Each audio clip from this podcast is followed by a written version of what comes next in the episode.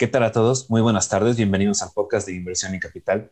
Esta tarde tenemos un episodio especial, nos acompaña Ana Lucía de Finanzate. Ana, ¿cómo estás? Hola Luis, estoy muy bien, es un gusto estar aquí con ustedes. Muchísimas gracias, el gusto es nuestro.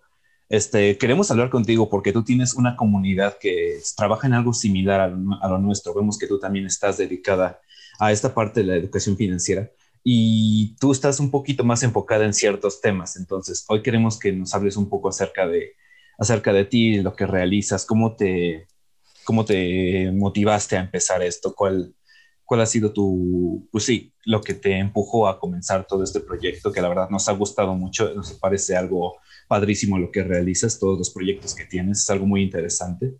Entonces, para comenzar, quisiera ver si nos podrías hablar un poco acerca de ti además de esto que estás realizando, por ejemplo, qué estudiaste, a qué te dedicas, qué te gusta hacer.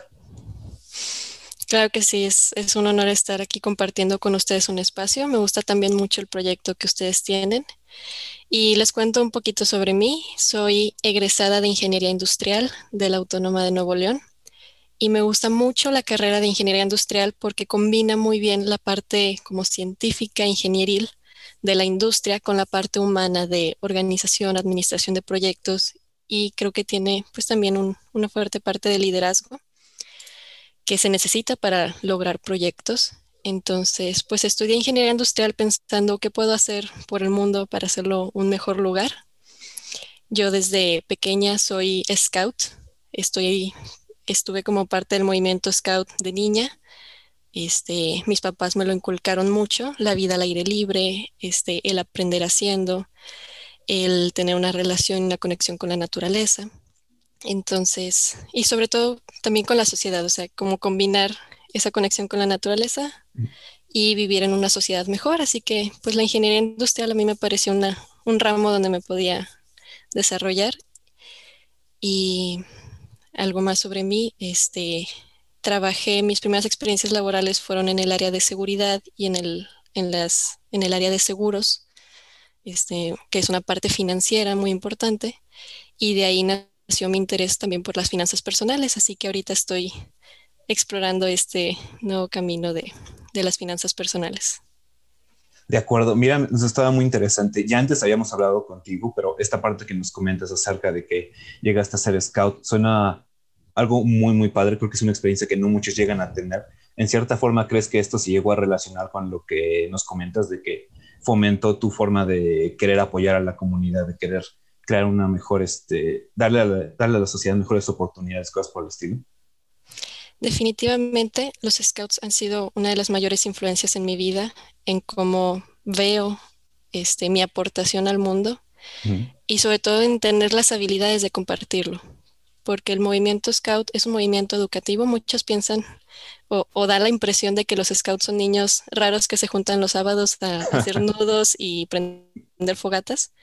Sin embargo, esos son solo los medios para, para enseñar muchas cosas de liderazgo, este, de fortaleza de carácter y de trabajo en equipo. Sí tiene un gran énfasis en cómo, o sea, uno de nuestras, la frase más grande, la misión del movimiento Scout es hacer un mundo mejor.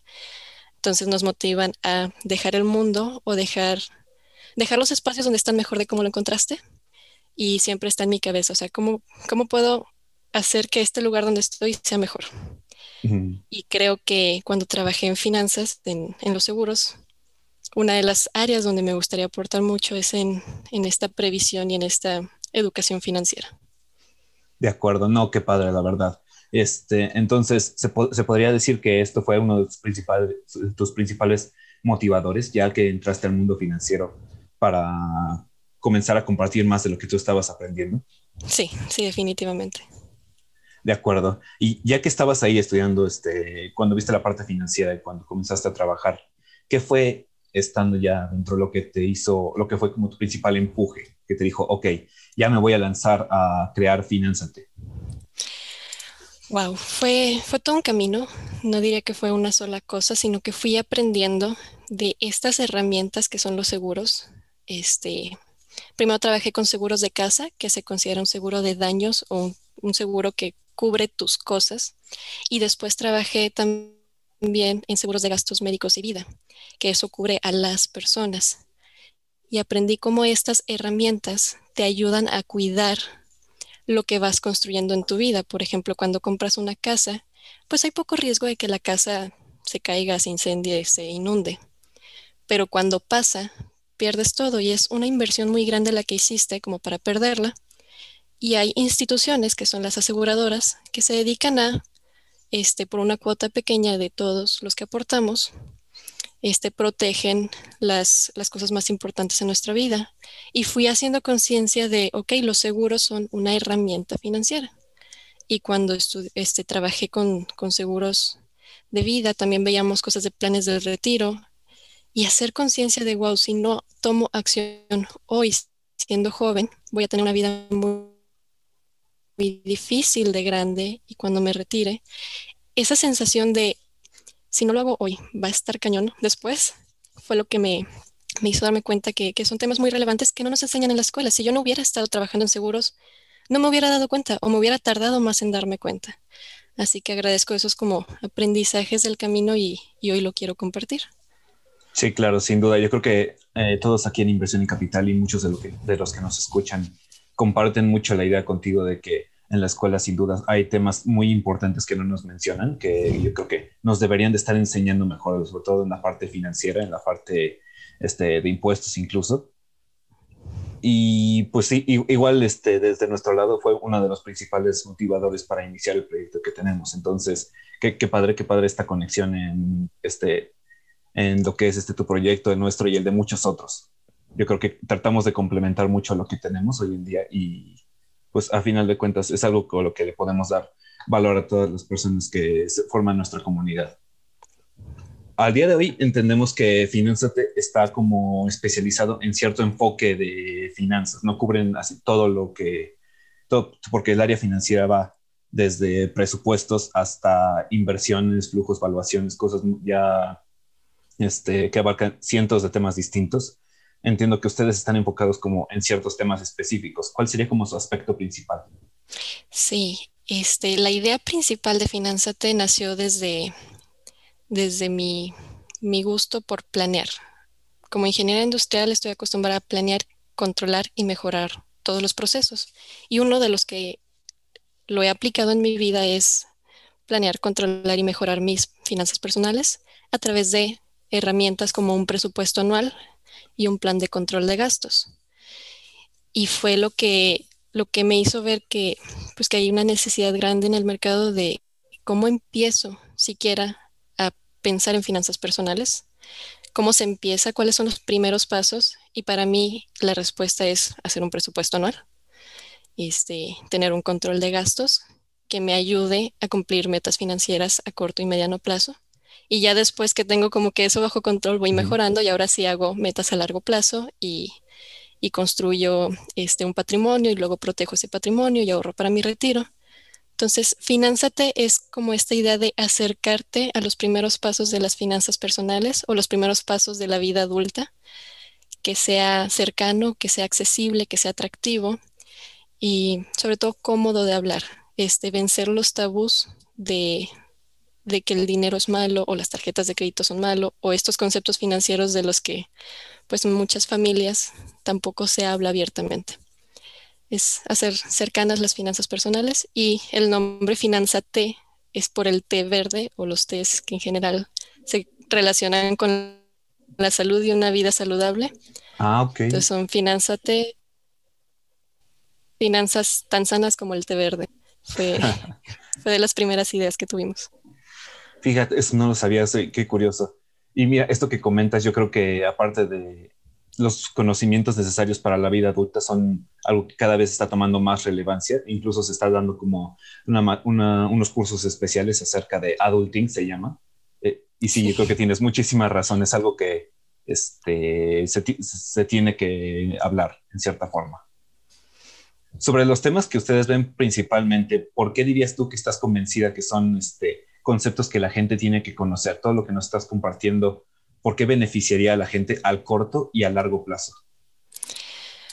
Porque intento ver los temas básicos, los que soportan las siguientes decisiones financieras que vamos a tener en la vida.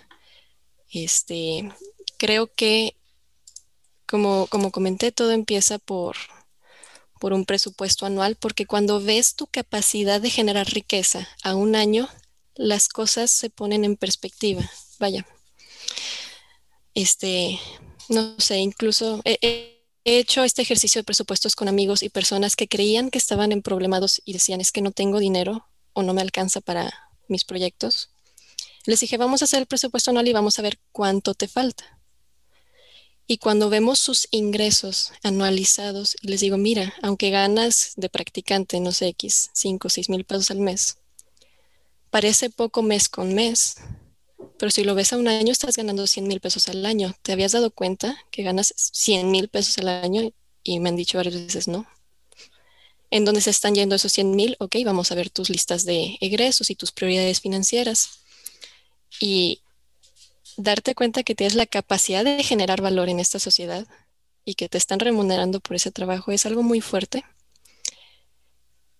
que te abre la mente a diferentes posibilidades, te abre la mente a diferentes proyectos que te detienen porque sientes que no tienes dinero, pero la sensación este es, o sea, yo creo que la sensación es más importante que los hechos. Entonces hay que ir a ver los hechos de tu presupuesto anual para que cambies esa sensación y sientas, ok, si tengo, solo tengo que tomar mejores decisiones o tengo que cambiar mis prioridades. Este, ahorita lo más importante ya no es salir a restaurantes, ahorita lo más importante es ahorrar para algún proyecto, alguna, algún gasto importante, este, algo que mejore tu calidad de vida. Entonces, creo que los temas que vemos en Finanzate son, son relevantes a corto y largo plazo porque cambian te ayudan a cambiar de perspectiva, a darte cuenta que sí puedes. De acuerdo, fíjate, ahorita me interesó una palabra muy clave que dijiste, el tema de las prioridades. Este, eh, punto de los presupuestos es algo que hemos visto acá también desde hace un tiempo y nos ha tocado ver este, gente que llega a considerar ciertos gastos como prioridad y que realmente no lo son. No sé si en tu comunidad esto ha ocurrido, cómo lo llevas este, tú con alguien que se te acerque y diga, no, pero es que este gasto es muy importante para mí cuando tú realmente te das cuenta, no, es que eh, tú puedes prescindir de esto, no es algo importante. ¿Crees que ese es un problema que se da mucho en la sociedad? Sí, sí, la definición de prioridades es algo muy personal.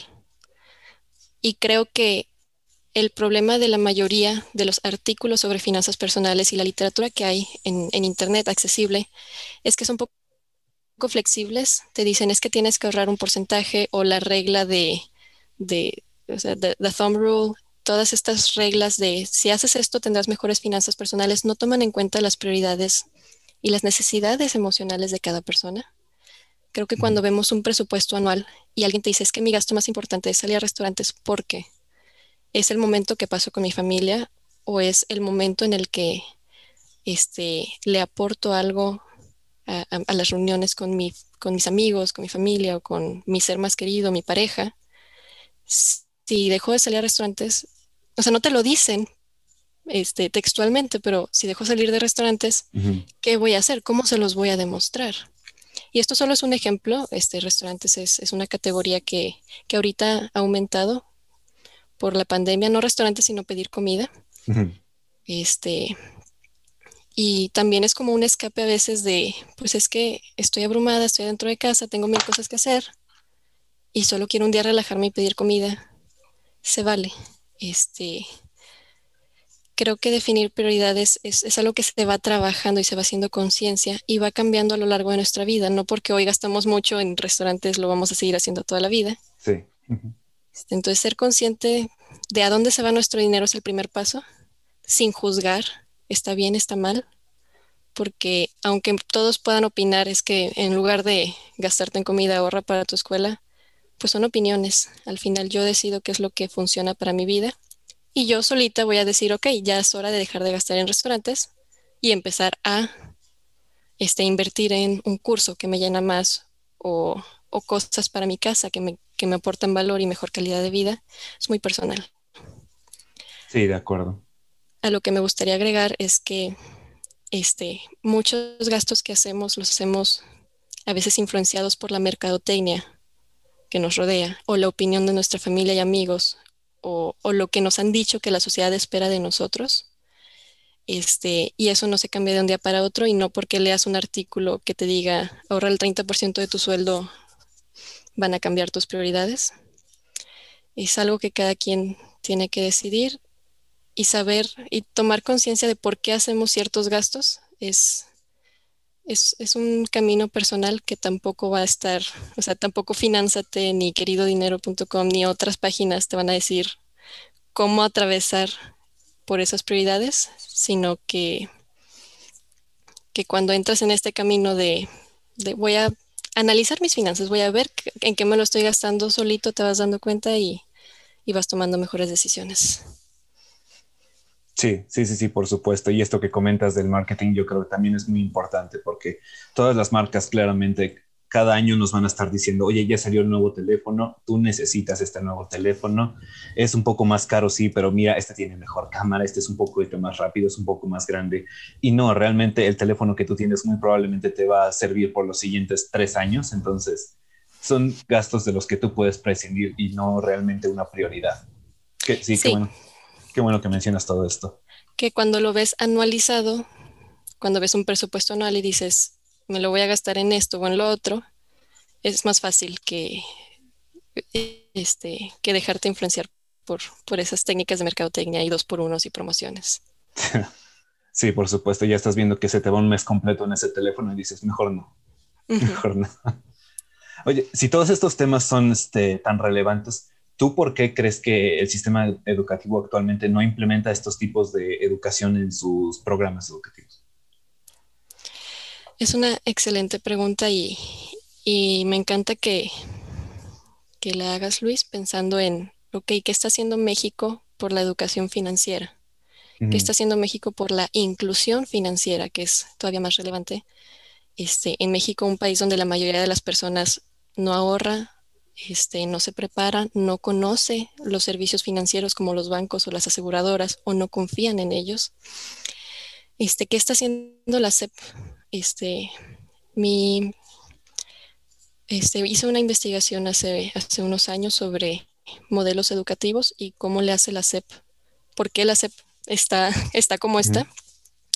Este, y descubrí en esa investigación, fue un concurso que me, que me inscribí de la universidad, este, y fui a entrevistar a una secundaria técnica pública en, Escobedo, que está aquí en Nuevo León. Y lo que encontré es muy diferente a lo que esperaba. El modelo educativo propuesto en México es excelente, es de calidad mundial. El planteamiento de qué deben aprender los niños, qué objetivos tienen en, en, primaria y secundaria es, está increíble. Lo comparé incluso con el modelo Scout, cómo nosotros enseñamos y qué objetivos tenemos de crecimiento y se parecen mucho. El método y el modelo educativo es muy bueno en México. Creo, y están, he, leído un par de artículos últimamente que están incluyendo muchos temas de finanzas, de salud, este, de civismo, que están renovados, están actuales. Creo que lo que más impide a la SEP de lograr esos objetivos es la infraestructura educativa el reconocimiento a los maestros en México, la educación que reciben esos maestros. Creo que es una mala distribución de los recursos. Los profesores podrían enseñar estos temas si tuvieran las condiciones y el salario y la remuneración más, pues más acorde a lo que, a lo que necesita México. No creo que sea un tema de, de, de implementar más temas. Creo que ahí están. De acuerdo. Entonces no es tanta la cuestión de calidad, sino más como de un rezago que se tiene en la infraestructura principalmente. Y mucho ocurre en otros países, igual en Latinoamérica, donde se llega a tener también una infraestructura deficiente en la parte del sistema educativo eh, y, en varias partes del país completo. No tanto respecto a la calidad de qué son los temas que se enseñan. Entonces, pues sí, yo creo que más adelante vamos a ver un desarrollo en este, en este sentido Sí, sí, estoy de acuerdo. Este es un tema de infraestructura y también de actualización, porque han estado cambiando el modelo educativo muy seguido. Entonces tampoco les da tiempo a los profesores de adaptarse al nuevo. Casi cada, con, cada presidente hay un nuevo modelo propuesto que se tiene que cascadear y hacer llegar y hacer cambios. Y, creo que lo que necesita México es encontrar un buen modelo que seguir por cierto tiempo y e ir mejorando la infraestructura para proveer eso, esa educación. Perfecto, pues sí, ojalá, ojalá, ojalá no tarde mucho. Un tema al que tú le has dado más relevancia en últimos días es la parte de la autonomía financiera para mujeres. ¿Tú por qué crees que este ámbito específico ha tenido un rezago en la comunidad y cómo apoyas tú para corregir este atraso que se tiene? Wow, es un tema grande y de hecho sí lo he tenido presente. Sé que, todavía en México hay diferencias entre hombres y mujeres grandes, tanto educativamente, laboralmente y en el tema de, finanzas, este, hay un rezago en cómo las mujeres perciben su creación de valor este, y su capacidad de administrar dinero y, y de construir un patrimonio. Como siento que todavía parte de nuestra cultura mexicana está enfocada en que el hombre provee y el hombre construye un patrimonio y al hombre es el que pues hay que cuidarlo y darle un seguro de vida y demás. Este, como que es el hombre el que se encarga de esa cuestión financiera. Cada vez más mujeres y en más sectores económicos están pues entrando al sector laboral y teniendo los mismos sueldos por el mismo trabajo que los compañeros masculinos. Sin embargo, este, creo que hay muchas partes de la sociedad donde todavía las mujeres no tienen ese empoderamiento dependen de, la pareja o de, o de la familia masculina para, para pagar sus gastos o, proveer para la casa, entonces están rezagadas en el sentido de que para cualquier decisión financiera tienen que consultarlo con un hombre. Este, aunque sea dinero que hayan ganado ellas en algún negocio o en alguna actividad económica que ellas hagan.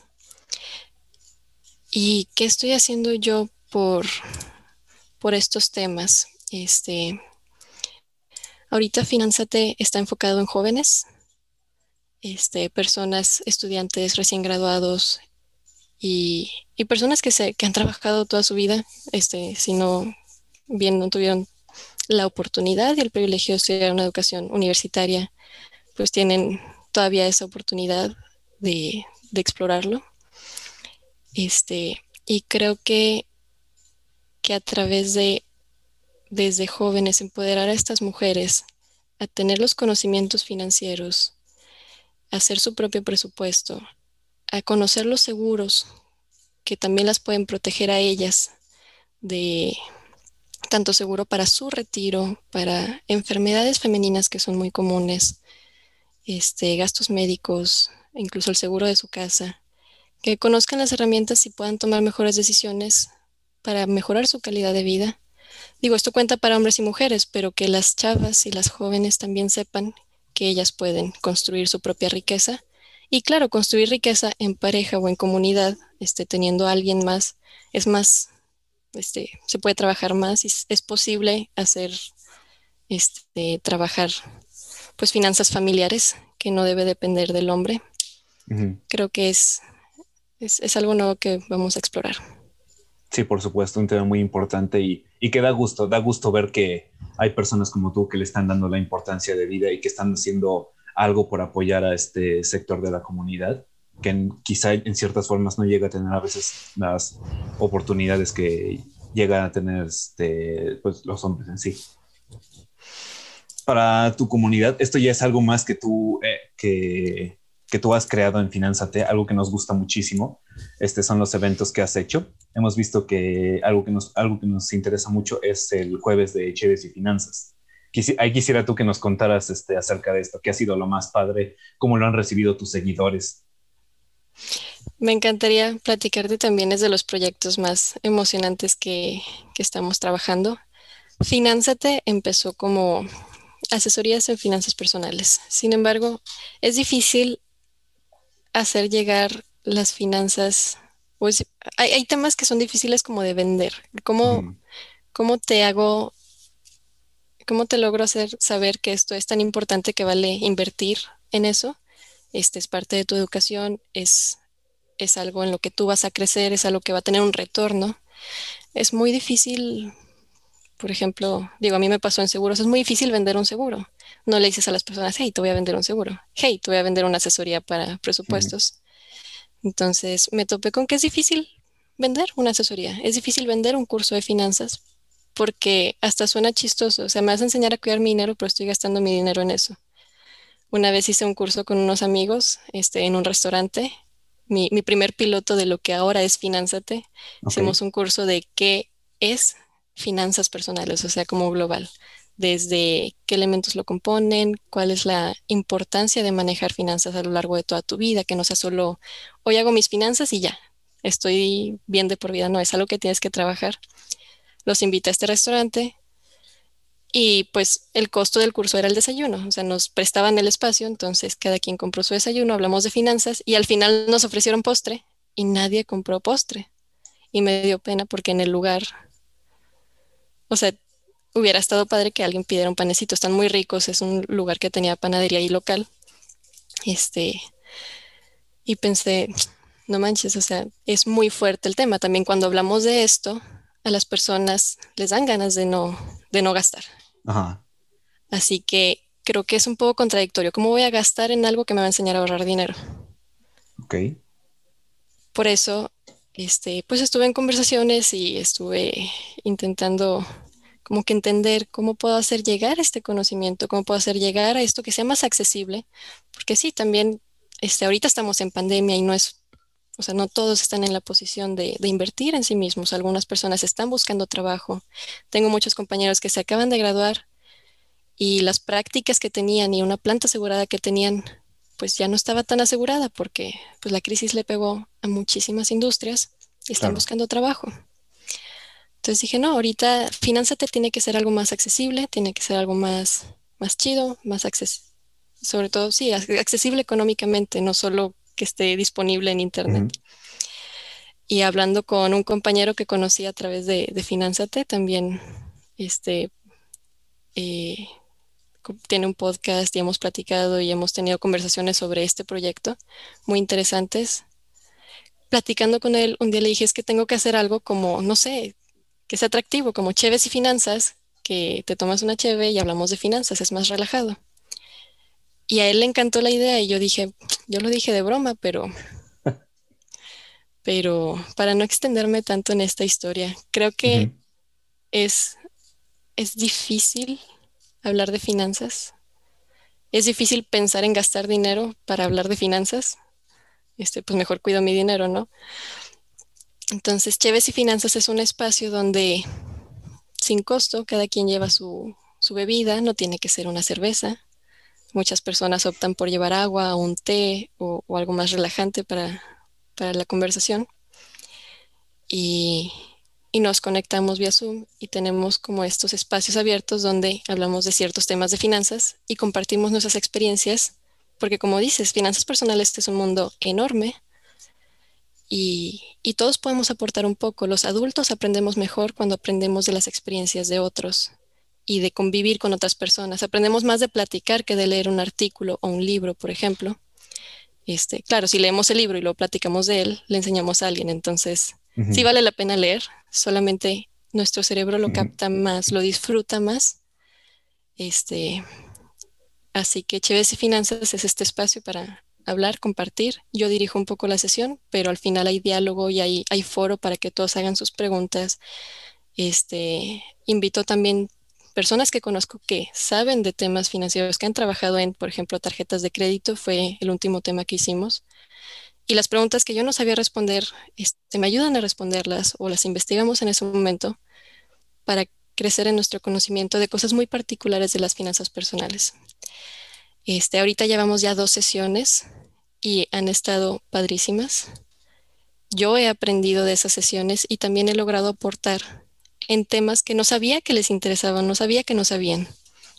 Este, así que ha sido, ha sido toda una experiencia. Ahorita es cada dos jueves, es una semana sí, una semana no, pero estoy considerando que sí se puede hacer cada semana, que sí hay foro. Este, y, y lo padre es que, que en un ambiente así relajado es más fácil hablar de temas difíciles. Sí, claro. Mira, suena muy padre, sin duda, algo que invita a la gente a unirse. De estos temas que comentas que no, no, no sabías o no te imaginabas que le iban a interesar a la gente, ¿cuáles han sido o cuál sería así como el que tú dices, ah, el que más te sorprendió, que no te imaginabas que les interesaría? Este, el tema que más le gusta a todo el mundo en general hasta ahorita ha sido inversiones. Es un tema de finanzas personales que nos causa curiosidad y nos causa como esa atracción de es que, que mi dinero pueda generar más dinero. Creo que es fascinante. También creo que hay un camino largo por recorrer antes de poder invertir en muchas herramientas, pero cuando hablaron y tocaron un tema sobre las criptomonedas, que es una herramienta pues considerada como una herramienta de inversión, hubo todo un diálogo, debate que me impresionó. Este, afortunadamente de criptomonedas sí conozco la tecnología y cómo funciona, entonces pude intervenir, pero había personas que sabían más que yo y que ya habían invertido en criptomonedas que nos pudieron aportar bastante.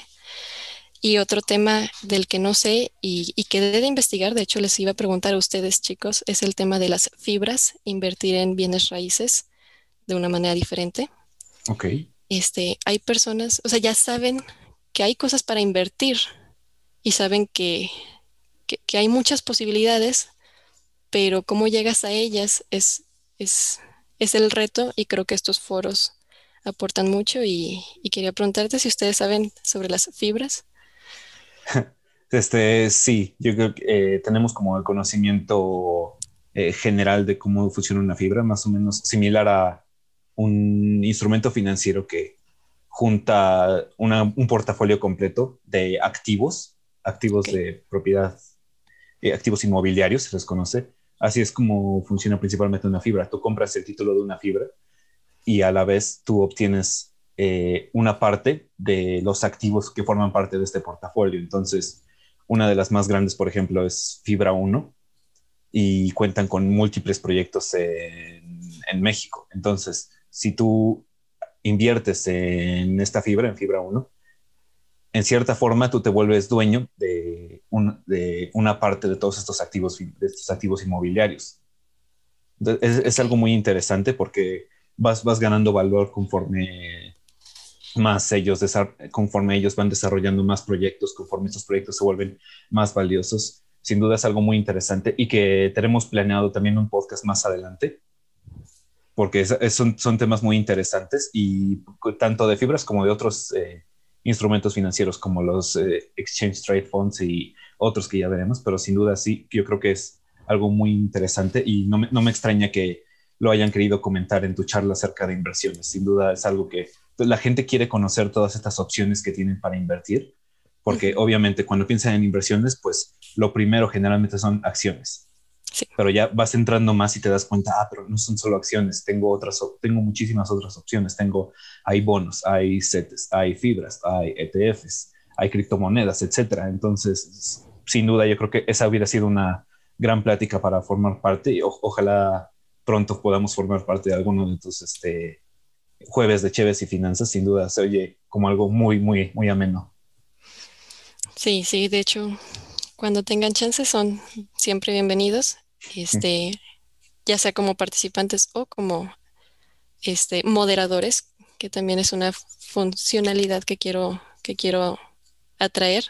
Así como en los podcasts invitamos a personas con experiencia, este, a un jueves de Chives y Finanzas, donde se les puede hacer preguntas. Este, es algo que, que me gustaría invitarlos. Muchísimas gracias sobre el tema que tú comentabas ah, más al inicio acerca de los presupuestos, estamos muy de acuerdo contigo en que es algo que la gente debería considerar en todo momento, sobre todo a la, a la hora de tomar decisiones, como bien comentabas. El problema es justo también lo que comentábamos al inicio, que son temas que no se hablan mucho, que no se ven en la educación formal. Son temas que realmente tú lo aprendes mm, la mayor parte del tiempo pues de tu familia. ¿Y qué pasa? lo que pasa es que tu familia tampoco aprendió formalmente acerca de estos temas.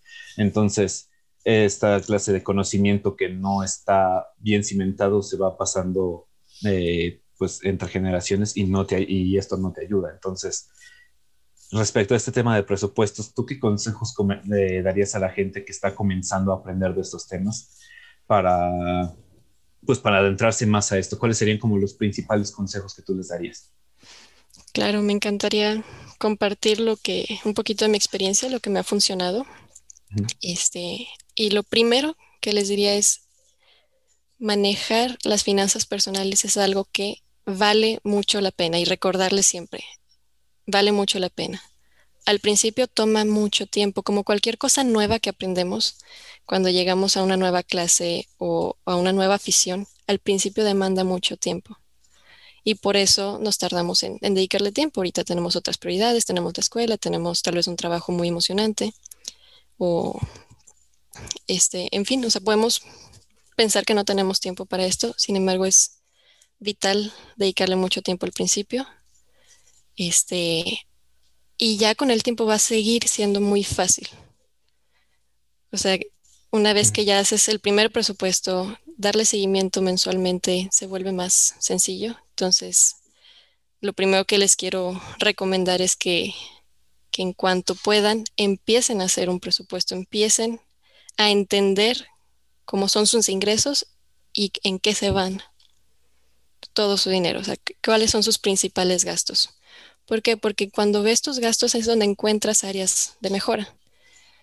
Este, en mi experiencia, yo empecé haciendo presupuestos hace dos años. Mi primer presupuesto, no ya un poquito más, hace tres años. Este, yo estaba ganando, pues, de practicante. No, no diría que, fue mucho, pero, pero eso es percepción. Las personas también dicen, gano mucho, gano poco, no importa. Realmente no es una cuestión de cuánto ganas. La, verdad, la verdadera importancia de un presupuesto es saber cuánto te quedas al final. Entonces, en tu presupuesto, o en mi presupuesto, yo ponía mis ingresos, que pues nada más era mi trabajo, y mis principales gastos.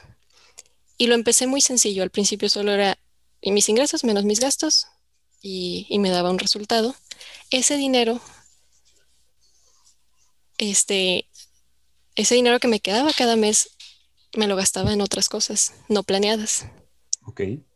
Entonces, pues yo ya hacía mi presupuesto, entonces ya sabía en qué se me, en qué, ganaba y en qué se me iba principalmente, pero no a mucho detalle. Pero está bien, así se vale empezar, porque una vez que dices, ok, se supone que me quedaban, no sé, 500 pesos, 1000 pesos, este, ¿en qué se fueron?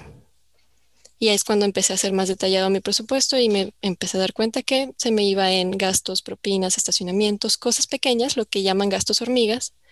Y empecé también a meter en mi presupuesto gastos hormigas, al menos a registrarlo, al menos a ser consciente de, no importa que se vaya porque lo tenía que gastar, pero, pero poder verlo. Este, y mes con mes fui haciendo mi presupuesto. Al principio lo hacía en Excel, pero lo registraba a mano.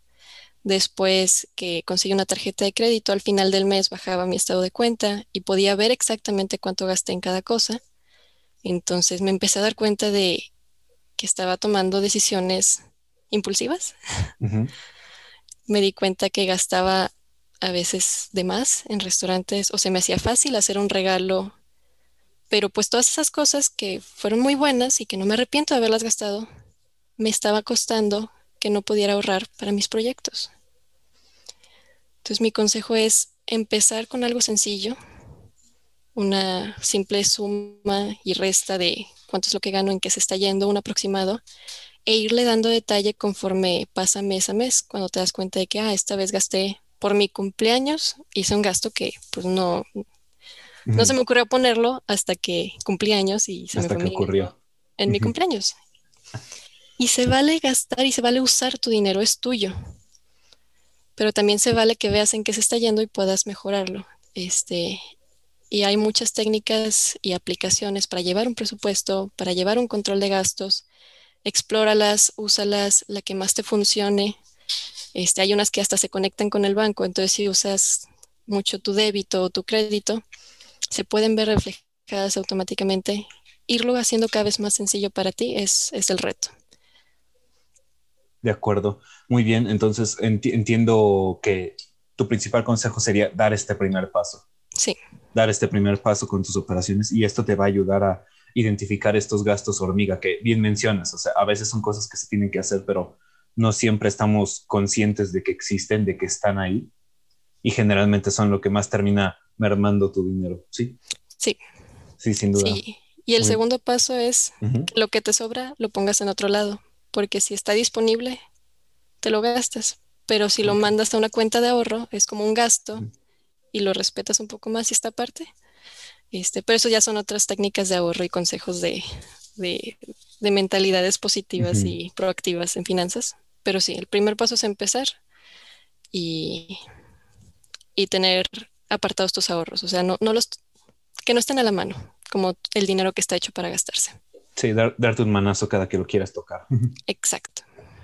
Perfecto. Ana, para ir concluyendo, quería solicitarte dos cosas más. Primero, ¿qué libros recomendarías tú a todos los que están interesados en manejar mejor su dinero? Y, ¿O qué otros materiales tendrías tú para recomendar? Cosas como podcast, series, blog, cosas por el estilo, que tú crees que todos deberían checar para mejorar en este ámbito. Claro, este, hay un, un episodio de un podcast que, me cambió mi forma de ver las finanzas personales. Este, y, les puedo pasar el, link para que, para que lo tengan en sus notas o en sus redes. El podcast es, el programa se llama Mentor 360, como 360 grados.